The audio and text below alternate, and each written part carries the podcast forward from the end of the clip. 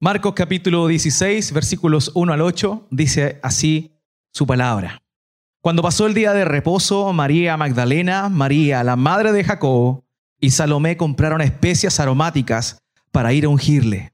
Muy de mañana, el primer día de la semana, vinieron al sepulcro ya salido el sol. Pero decían entre sí, ¿quién nos removerá la piedra de la entrada del sepulcro? Pero cuando miraron, vieron removida la piedra, que era muy grande. Y cuando entraron en el sepulcro, vieron a un joven sentado al lado derecho, cubierto de una larga ropa blanca, y se espantaron. Mas él les dijo, no os asustéis, buscáis a Jesús Nazareno, el que fue crucificado, ha resucitado, no está aquí. Mirad el lugar en donde le pusieron, pero id, decid a los discípulos y a Pedro que él va delante de vosotros a Galilea. Allí le veréis como os dijo. Ellas se fueron huyendo del sepulcro porque les había tomado temblor y espanto. Ni decían nada a nadie porque tenían miedo. El hecho que prueba como verdadero el cristianismo, sin duda alguna, es la resurrección de entre los muertos. Sin duda alguna. Hermanos, si Cristo no resucitó, nuestra fe no es nada más que una falsa convicción. Y en ese aspecto, honestamente, no nos diferenciaríamos en nada de aquellos que creen en el aura, en las chakras, aquellos que por medio de la meditación intentan alcanzar algún estado espiritual elevado. Y eso es una gran verdad, debemos decirlo.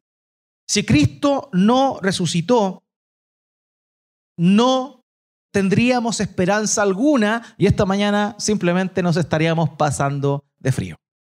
Así es la cruda verdad.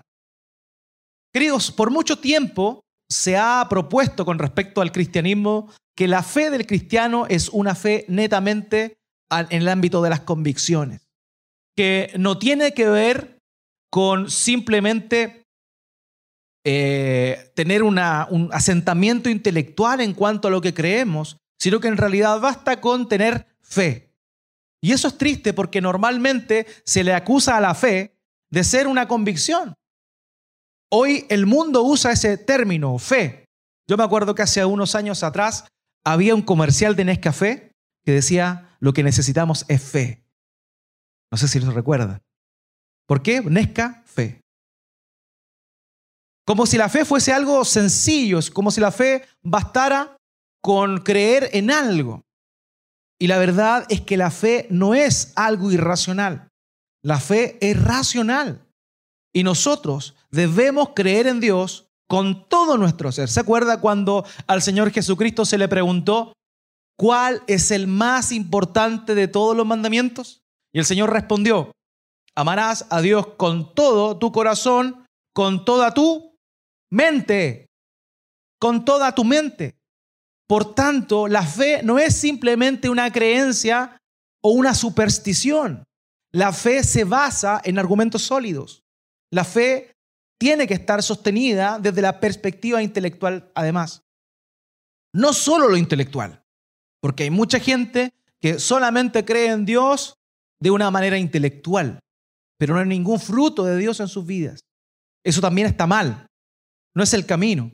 Pero de lo que estamos hablando ahora es que la verdadera fe no se basa simplemente en una convicción interna tan solo, sino que esa convicción interna está sustentada en hechos verídicos, concretos, en argumentos.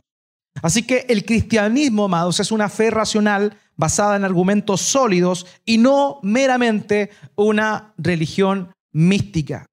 Por eso es que el el hito más importante de la fe cristiana es, en cuanto a la veracidad de nuestra fe, es la resurrección. Es la resurrección, puesto que si esta no sucedió, no hay ninguna esperanza. Hermanos, un autor dijo en una oportunidad, el cristianismo se cae o se sostiene sobre la resurrección histórica y corporal de Jesús entre los muertos. La fe cristiana se sostiene o cae sobre la resurrección. De hecho, si la resurrección es verdadera, eso significaría que Dios es verdad, que hay un Dios. En segundo lugar, significaría que Jesús es ese Dios. En tercer lugar, que la Biblia es verdadera, que habla verdad. En cuarto lugar, significaría que el cielo y el lago de, fuego y azufre son verdaderos, son reales. Porque si Él resucitó verdaderamente, todo aquello que dijo era verdadero.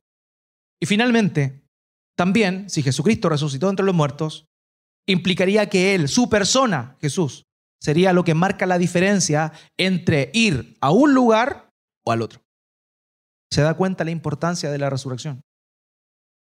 Por eso es que en el siglo XX la teología liberal lo que intentó fue precisamente dejar el evento, el hecho de la resurrección de nuestro Señor Jesucristo como una cosa metafórica.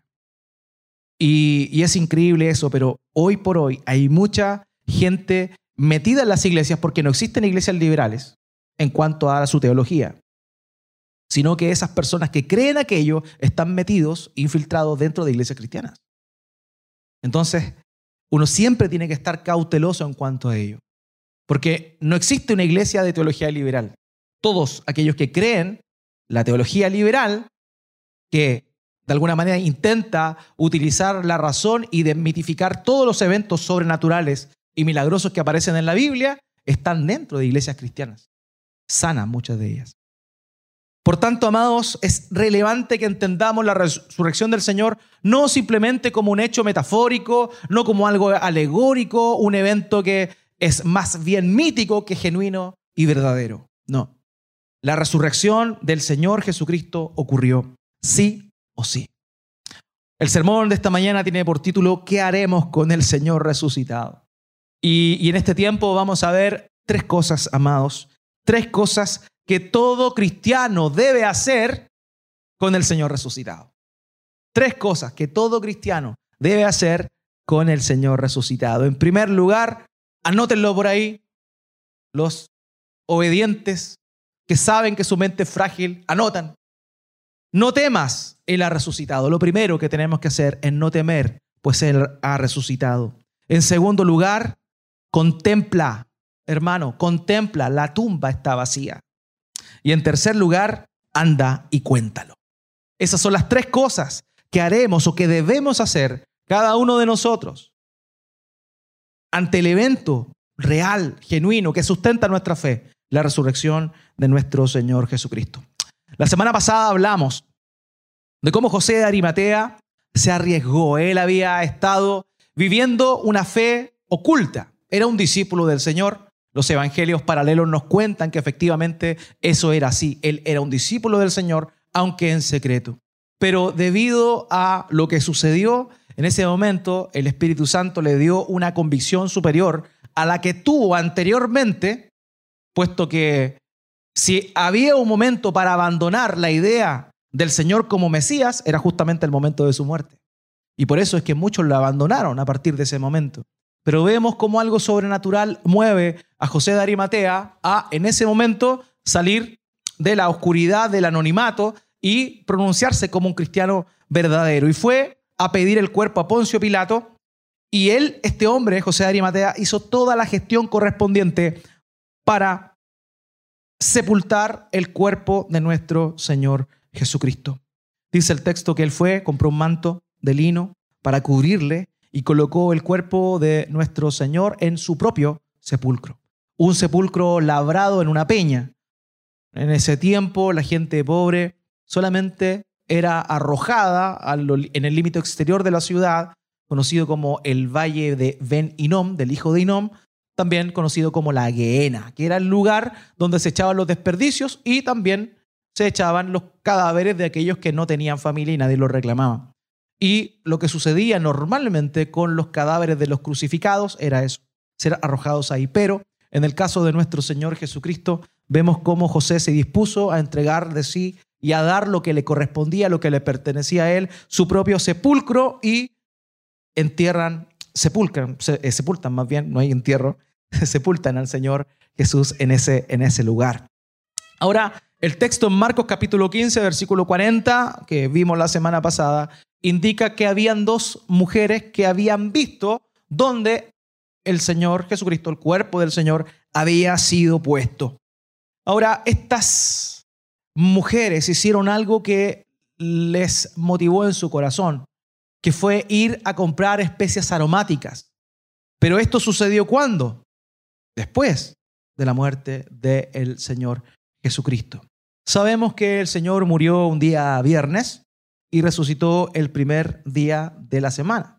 Por tanto, ya muy temprano, el primer día de la semana que vendría siendo el domingo, ellas salieron a buscar especies aromáticas con el propósito de honrar el cuerpo del Señor. Esta era una atención que se realizaba con los muertos más queridos y también un acto de devoción genuina. Estas mujeres, estas siervas de Cristo, tuvieron esa disposición en su corazón. Yo lo señalé anteriormente. Cuando todos los discípulos cercanos, los doce que salieron a predicar, anunciar el nombre del Señor Jesús, que iban a una ciudad antes que Él llegara, anunciando que venía el Mesías detrás de ellos. Esos que echaron fuera demonios, esos que sanaron enfermos, esas mismas personas ya no estaban. Habían huido ante este evento que le había sucedido a nuestro Señor. Pero las mujeres ahí estaban. Las mujeres ahí estaban, mirando de lejos, temerosas, pero estaban no solamente en el momento de la crucifixión, sino también incluso atentas en el momento en el cual lo sepultaron, porque ellas querían, luego de muerto, seguir atendiendo a su Señor. La Biblia habla de María Magdalena, que queridos, no tiene nada que ver con la imagen de prostituta que se ha vendido. De verdad, eh, me da pena cuando las personas piensan que María Magdalena era una prostituta. Pobre María Magdalena. Lo único que se dice de ella es que era una mujer adinerada y que Dios, perdón, el Señor Jesucristo la había liberado de siete demonios. O sea, entre prostituta y endemoniada hay una brecha bastante grande. Así que por favor, nunca piense, porque no hay ningún argumento bíblico para decir que María Magdalena era una mujer, eh, una ramera, una prostituta. Eh, aunque si hubiese sido el caso, no hubiese habido problema. Pero bíblicamente no hay ningún sustento para ello. De hecho, era una mujer adinerada, probablemente una viuda. Y eh, otra cosa irrelevante es que ella era de la ciudad de Magdala, por eso se le llamaba Magdalena. No era su segundo nombre.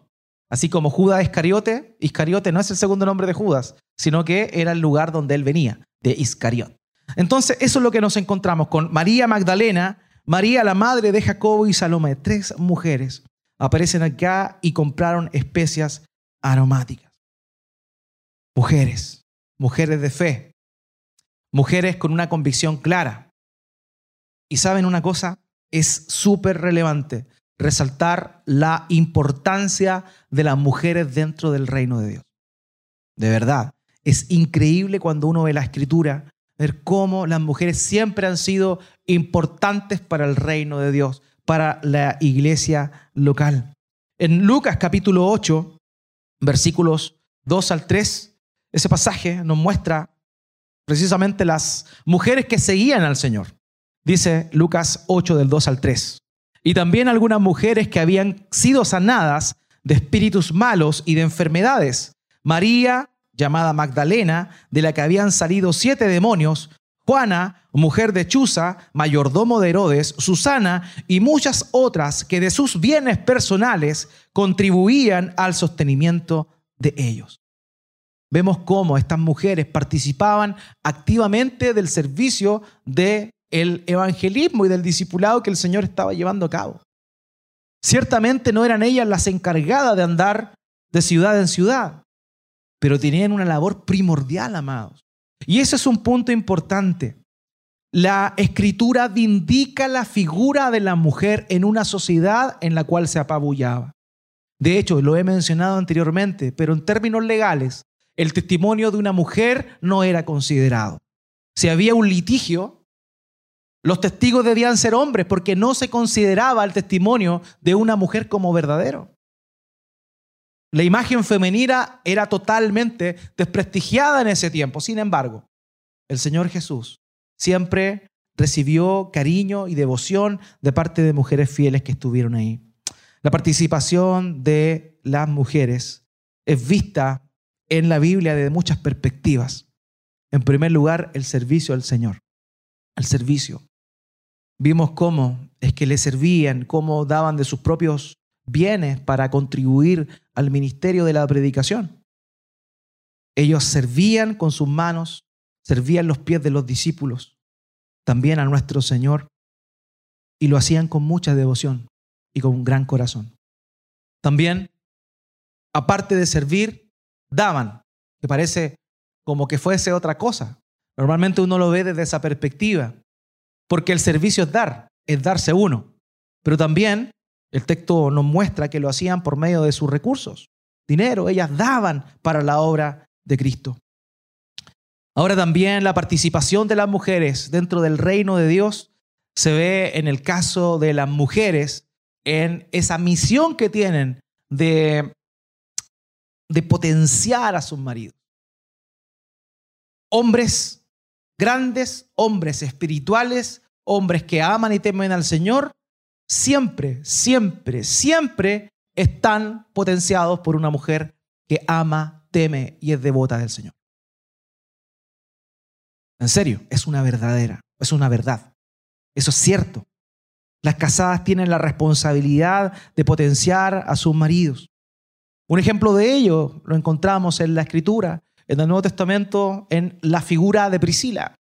Priscila era una hermana que se encontró junto con su esposo, Aquila, con Pablo, y que luego de encontrarse con Pablo, fueron colaboradores de él en la misión de fundar iglesias y de servir a las iglesias. Y es interesante notar que Pablo, la mayoría de las veces cuando se refiere a este matrimonio, dice Priscila y Aquila. Lo normal sería Aquila y Priscila, pero dice Priscila y Aquila. Y aquí es donde las mujeres dicen, el feminismo que le brota. La labor de la mujer es importante y crucial en el reino de Dios. Es importante, es crucial. Y un esposo que busca al Señor, que ama al Señor, que está creciendo y que está sirviendo, también es producto de una esposa que lo está potenciando para eso. ¿Se acuerdan de la mujer virtuosa? Proverbios 31 dice, el marido de ella es conocido en las puertas de la ciudad. Las puertas de la ciudad eran lugar que en la antigüedad la gente importante, los gobernantes estaban. O sea, el esposo de la mujer virtuosa estaba ahí. Ahora, eso es bien curioso, porque la única vez que se habla en Proverbios 31 del esposo es ahí. Pero todo lo que se está diciendo en Proverbios 31 del 10 hasta el final está en función de la mujer. Entonces podemos, sin temor a equivocarnos, concluir que si ese hombre llegó a estar en ese lugar, ¿fue por qué? Porque tenía una esposa virtuosa. O sea, hermanas queridas, ustedes tienen un rol fundamental en el reino de Dios.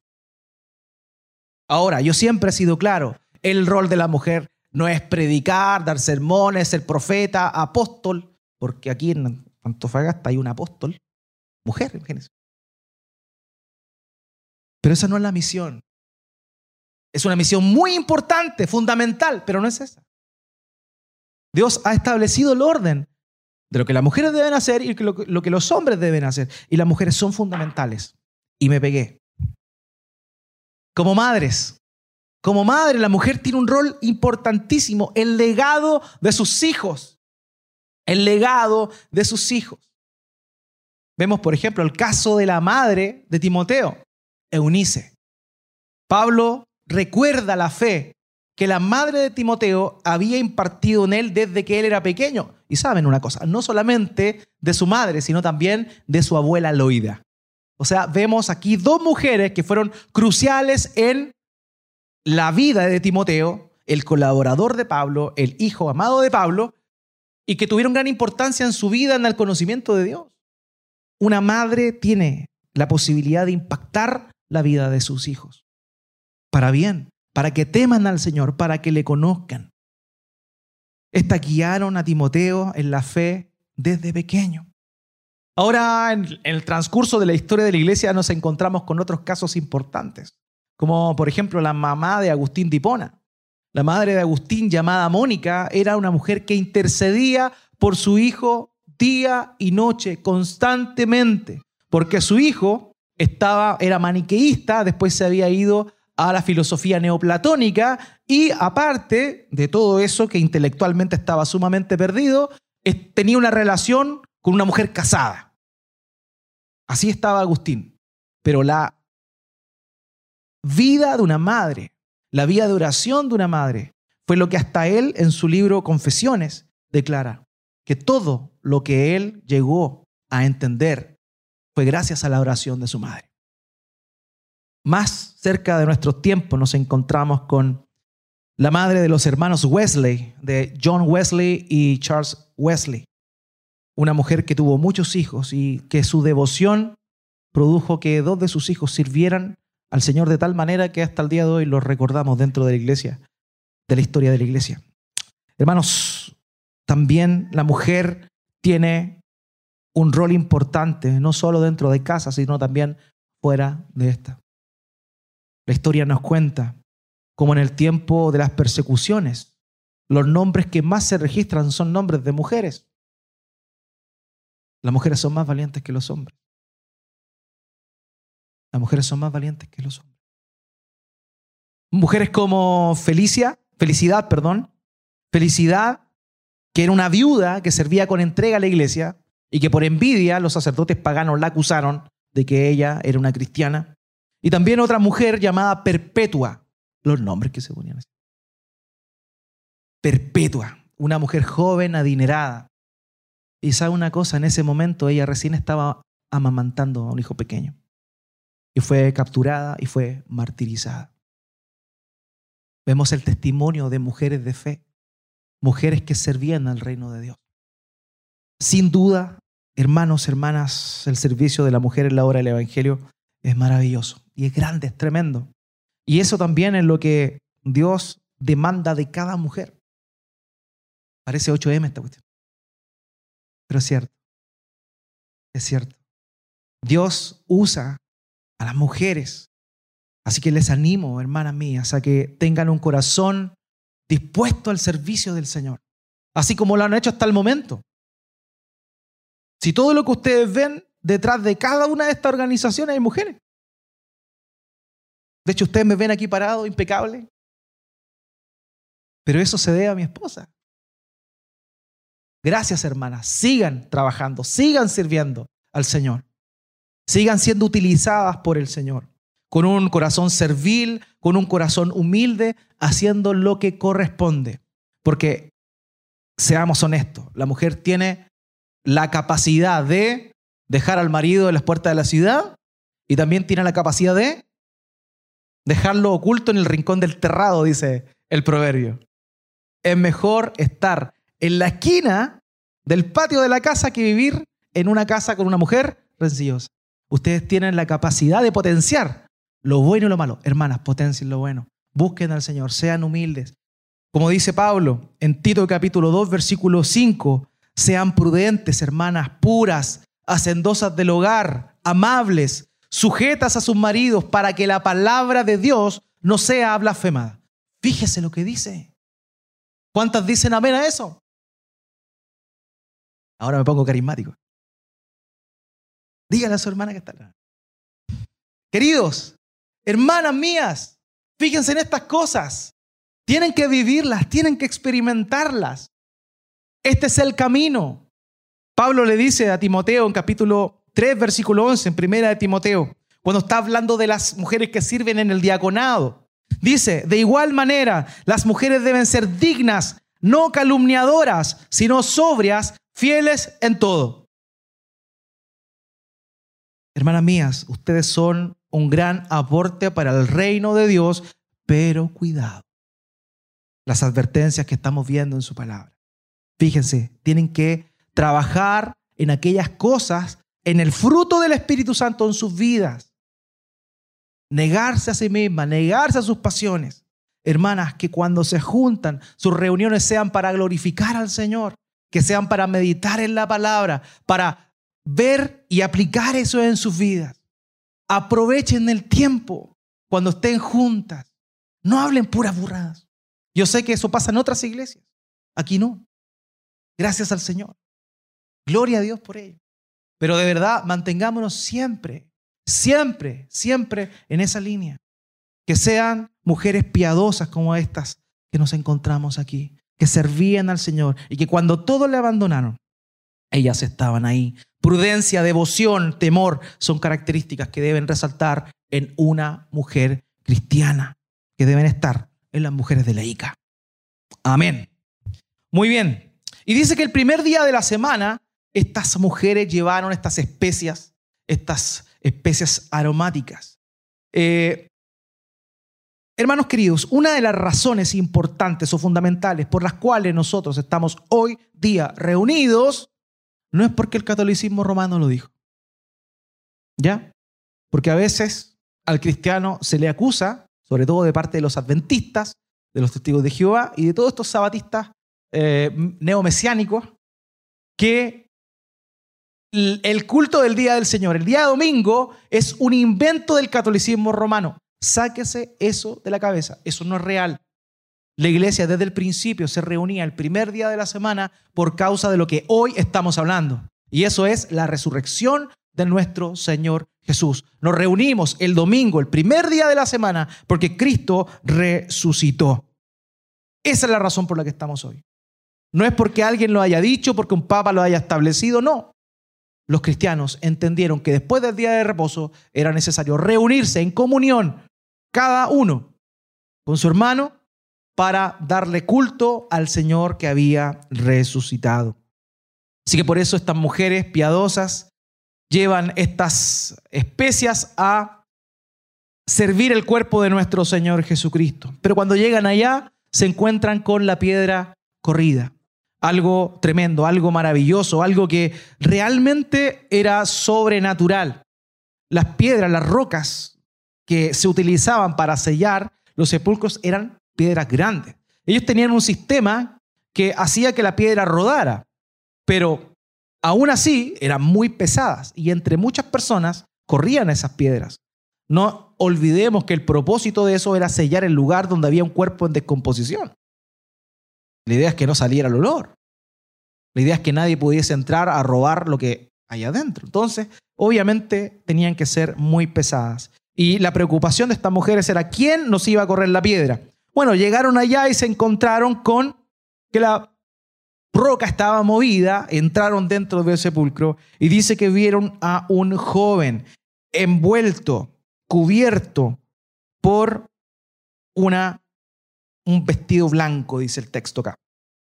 Ahora, la imagen que ven ellos es la de un joven entre 20 y 40 años. Joven, 20, 40 años. Eso dice, en ese tiempo se consideraba joven a esas personas. Así que soy joven todavía. Todavía algo queda. Y dice aquí el texto que estaba envuelto en ropa blanca. Y esto es interesante porque la otra vez que aparece esa palabra en el Nuevo Testamento griego hace alusión a un ángel en Apocalipsis que estaba envuelto en una nube. Por tanto, esa propia expresión, aunque Marcos no dice que era un ángel, sino que era un joven vestido de blanco, ya junto con los otros evangelistas concuerdan en que justamente era una aparición celestial, era un ángel. Y bueno, este estaba con un manto, estos mantos solamente lo utilizaban las personas adineradas, esta, esta palabra que se emplea ahí para referirse a la ropa.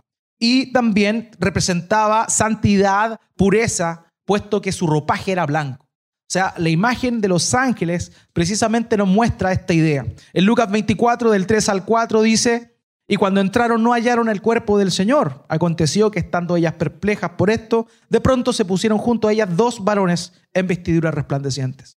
Vemos entonces que en rigor Marcos y Mateo hablan de un ángel, mientras que Lucas y Juan hablan de dos ángeles. Y aquí es donde los críticos dicen, ah, hay contradicción. Hay contradicción. Y la verdad es que no hay ninguna contradicción, porque en ninguna parte, en los textos que se habla de un ángel, Dice, y había solo un ángel. Si dijera, había solo un ángel, está bien, hay una contradicción, pero no lo hay. ¿Por qué razón? Porque tanto Marcos como eh, Mateo se están ocupando de aquel que está hablando. Hay dos, pero uno solo habla. Uno solo habla, no los dos.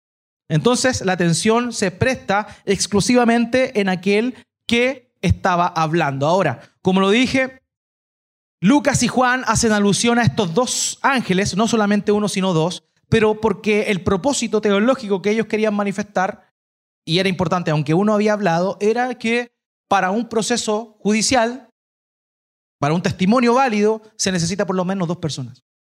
Entonces, por esa razón, tanto eh, Lucas como, como Juan relatan la presencia de, de otro, del otro que estaba ahí. Marcos y Mateo solamente mencionan a uno. Ahora, la respuesta ante tal aparición de parte de las mujeres fue un terror, espanto. Eso es literalmente lo que significa. Las mujeres se espantaron al ver eso. O sea, una roca tremenda fue movida por alguien. ¿Y a quién vieron adentro? Vieron a un joven, ¿cierto? Dos sabemos, pero con vestiduras resplandecientes. Evidentemente era una aparición celestial lo que estaban viendo ahí. Eso es lo que pasó. Estaban totalmente afectadas. Y aquí viene el versículo 6, lo que este joven les dice a estas mujeres. Acompáñame en el texto. Y eso nos da nuestro primer punto. No temas, ha resucitado. Marcos 16, 6. Pero él les dijo, no se asusten. Ustedes que buscan a Jesús Nazareno, el que fue crucificado, ha resucitado. No está aquí. Miren el lugar donde lo pusieron. Ellas venían a ver a un Jesús muerto y se encuentran con nadie. No está el Señor Jesús. No está el cuerpo del Señor porque Él había resucitado, Él se había levantado de entre los muertos. Hermanos, y ellos le dicen, no se asusten. El que fue crucificado ha resucitado. No se asusten. El que fue crucificado ha resucitado. Él se había levantado de entre los muertos al tercer día, tal cual lo había dicho de antemano. Hermanos, el Señor Jesucristo no habla mentira. Cuando Él dice algo es verdadero. Y aquí nos encontramos con esta verdad. Él está hablando verdad.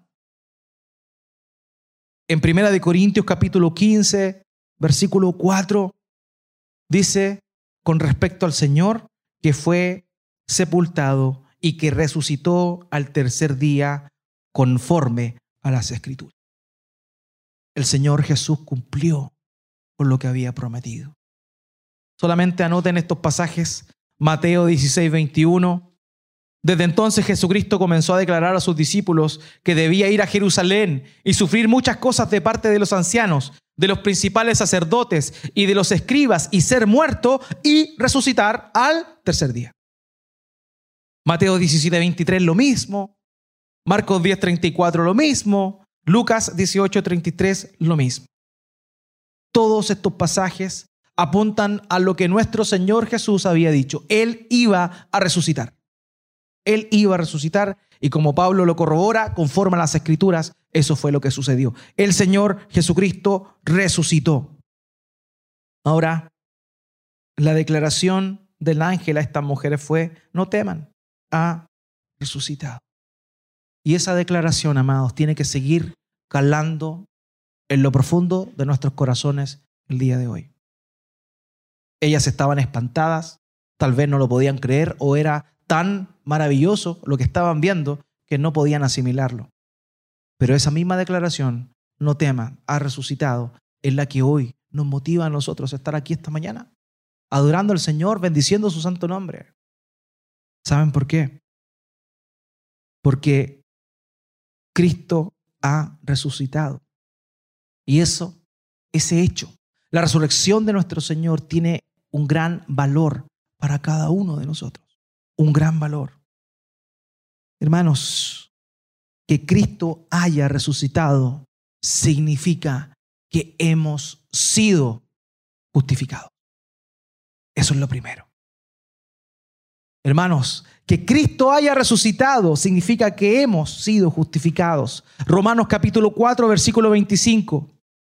Dice que fue entregado por causa de nuestras transgresiones y resucitado para nuestra justificación.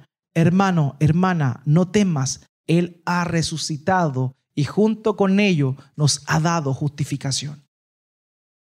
Cuando nos presentemos en el día final delante del buen Dios, cuando estemos delante de su trono, los libros sean abiertos. ¿Sabe lo que va a pasar contigo y conmigo? Habiendo creído en Él, van a decir tu nombre. Y va a haber un sello que diga justificado. Justificado.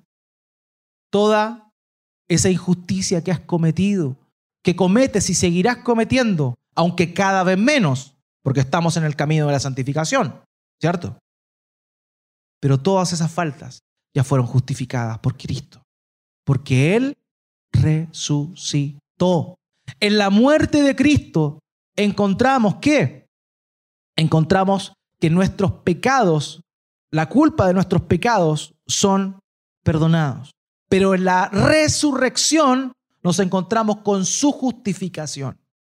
Si Jesucristo no hubiese resucitado, no seríamos justificados. Y al momento de llegar a ese lugar, tendríamos un, un chalequito amarillo fosforescente que dice imputado y aquí adelante culpable.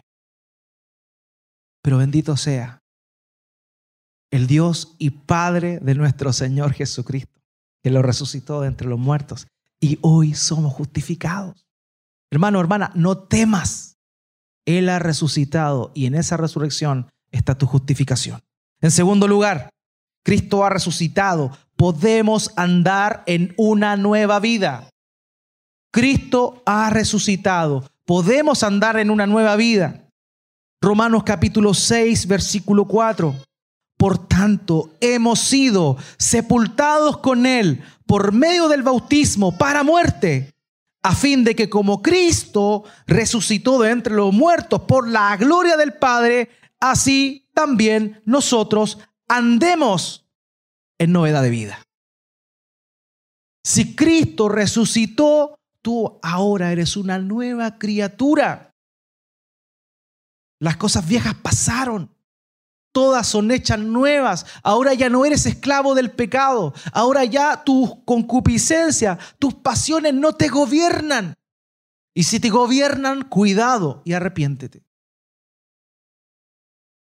Pero ahora podemos andar en vida nueva porque Él resucitó.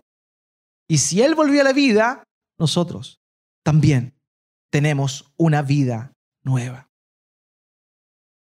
De lo mismo viene el tercer punto. Cristo ha resucitado, ya no estamos en nuestros pecados. Hermanos, ya no estamos en nuestros pecados. Primera de Corintios 15, 17. Y si Cristo no ha resucitado, la fe de ustedes es falsa y todavía están en sus pecados. Si Cristo resucitó, ya no estamos en nuestros pecados. Cuarto, Cristo ha resucitado. Él intercede hoy por nosotros. Romanos 8:34. ¿Quién es el que condena? Cristo Jesús es el que murió, sí. Más aún, el que resucitó, el que además está a la diestra de Dios, el que también intercede por nosotros. Si Cristo resucitó, hay alguien que ora por ti. Quizá tu hermano que está al lado, el que está atrás, el que está adelante, ni se acuerda de ti en sus oraciones. Mal, mal. Pero aunque no lo haga, hay uno que está continuamente intercediendo delante de nosotros, ante el Padre, y ese es nuestro Señor. Él ha resucitado y en su resurrección hay intercesión hasta el día de hoy por nosotros delante del Padre. Quinto, Cristo ha resucitado. Él es nuestro Señor. Él es nuestro Señor. ¿Por qué Él resucitó? Pablo a los romanos en Romanos 14, 9 dice, porque para esto Cristo murió y resucitó, para ser Señor tanto de los muertos como de los vivos. Él es nuestro Señor, pero por medio de su resurrección ¿Se dan cuenta por qué no tenemos que temer? ¿Se dan cuenta que nuestra fe está sustentada en la resurrección de nuestro Señor? Él intercede, Él nos dio nueva vida, Él nos ha justificado, ya no andamos en nuestros pecados. Él es nuestro Señor. Y sabemos también, en último lugar, que si Cristo ha resucitado, nosotros también resucitaremos.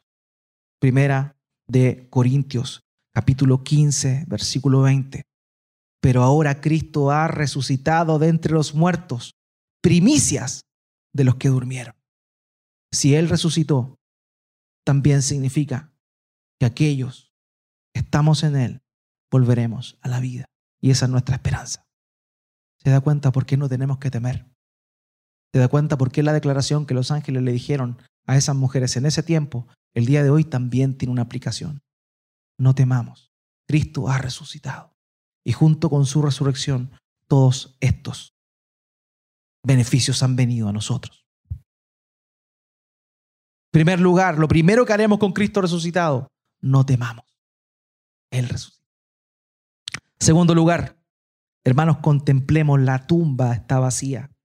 El mismo versículo 6 de Marcos 16. Pero él les dijo, no se asusten, ustedes buscan a Jesús Nazareno, el que fue crucificado, ha resucitado. No está aquí. Miren el lugar donde lo pusieron. Queridos, ellas vieron, contemplaron el lugar. La tumba estaba vacía. No estaba ahí. No estaba ahí. Y el hecho de que el cuerpo no esté ahí es tremendo. Porque eso significa no solo que la resurrección es verdadera, sino que además vamos a adentrarnos en otro misterio importante del Evangelio.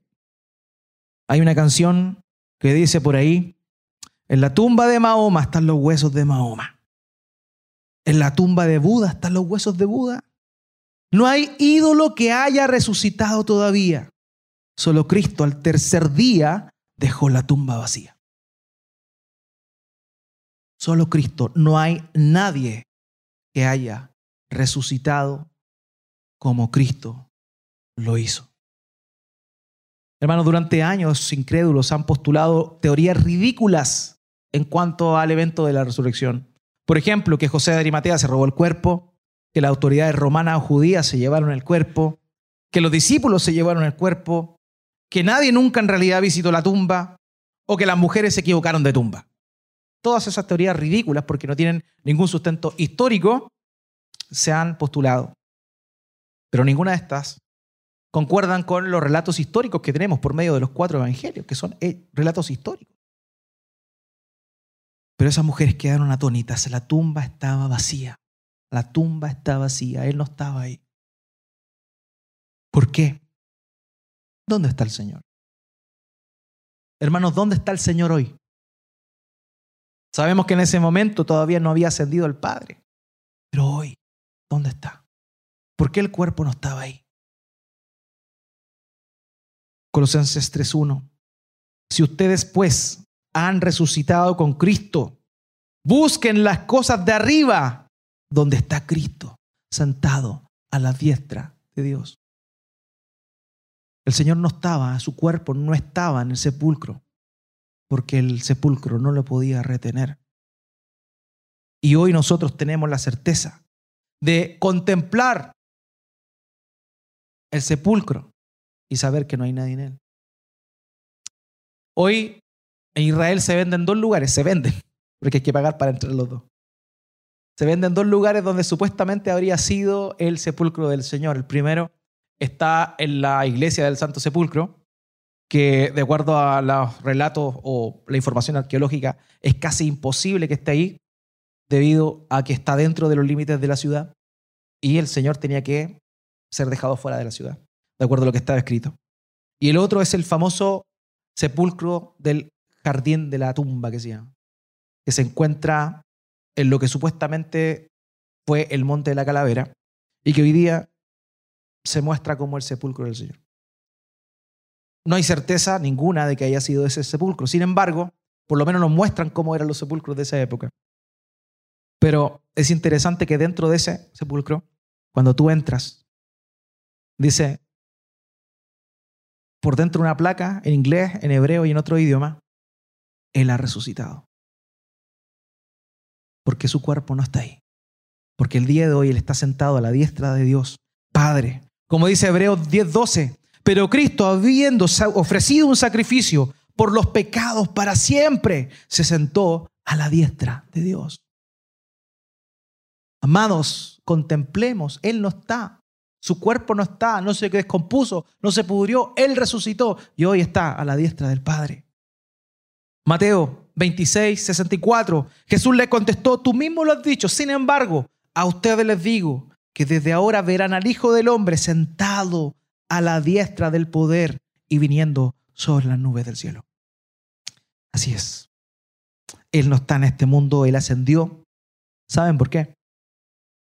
Porque su sacrificio fue aceptado. Su sacrificio fue aceptado. Por años el símbolo del cristianismo ha sido la cruz. La cruz.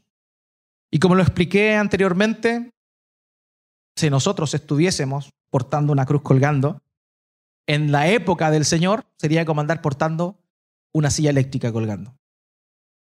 Porque eso era. La condena a un delito. Pero si fuésemos más específicos, la cruz era un objeto de burla para todos aquellos que no eran cristianos. De hecho, se han descubierto eh, pictogramas antiguos donde se burlaban de un cristiano que creía que su Dios era un burro crucificado. Porque así le llamaban a Jesús, el burro crucificado. Porque la cruz evidentemente era una señal de juicio, de castigo y del poder romano. Si hay algo que verdaderamente, aunque nos gloriamos en la cruz sin duda, porque ahí nuestra culpa fue pagada, pero si hay algo que pudiese manifestar o reflejar nuestra fe, tuviese un símbolo que verdaderamente pudiese manifestar la base de nuestra fe, es la tumba vacía. Porque que Cristo haya resucitado significa que su sacrificio fue aceptado. Él murió, como todos mueren. Pero lo sobrenatural, lo distinto, es que Él resucitó. Porque sin resurrección vana es nuestra fe. El apóstol Pablo cuando le habla a los romanos dice en el versículo capítulo 1, versículo 4, Romanos capítulo 1, versículo 4, dice que fue declarado, refiriéndose al Hijo, Hijo de Dios con un acto de poder conforme al Espíritu de Santidad por la resurrección de entre los muertos. Él fue declarado con poder Hijo de Dios por medio de la resurrección de entre los muertos. Cristo podría haber muerto, pero si Él no resucitaba, era un charlatán más. Antes había sido proclamado como hijo por medio de un centurión, ¿se acuerdan? El centurión, mirando todo lo que sucedía, dijo verdaderamente este era el Hijo de Dios. Pero Dios, el Padre, certifica que verdaderamente es su Hijo. Ya lo había hecho con voz audible en dos oportunidades. Pero ahora lo hace por medio de la resurrección de entre los muertos. Cristo fue aceptado, su sacrificio fue aceptado y por esa razón es que Él resucitó. Si no hubiese sido aceptado, si su sacrificio no hubiese sido válido, Él no hubiese resucitado. Estaría su cuerpo ahí y nosotros somos los más dignos de lástima. Pero Él resucitó y por esa razón es que hoy día podemos tener certeza, amados, tenemos certeza. Contemplemos, la tumba está vacía, Él resucitó, Él ascendió y está a la diestra del Padre. Eso es lo que tenemos que hacer. No ver o no tener una visión de un Jesús crucificado, que ciertamente lo fue. Ahí está nuestra culpa, ahí está nuestro pecado. Pero la historia no quedó ahí. Él resucitó. La tumba quedó vacía. En tercer lugar, y por último,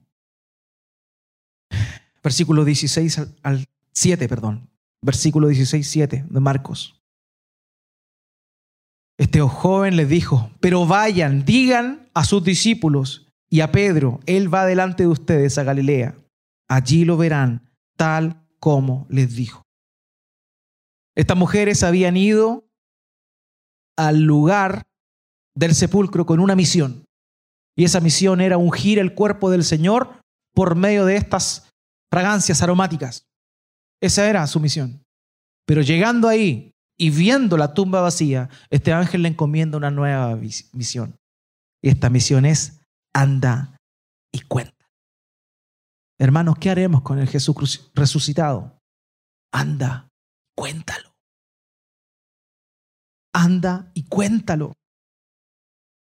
En Mateo capítulo 28, versículo 18 al 19, acercándose Jesús les dijo, toda autoridad me ha sido dada en el cielo y en la tierra.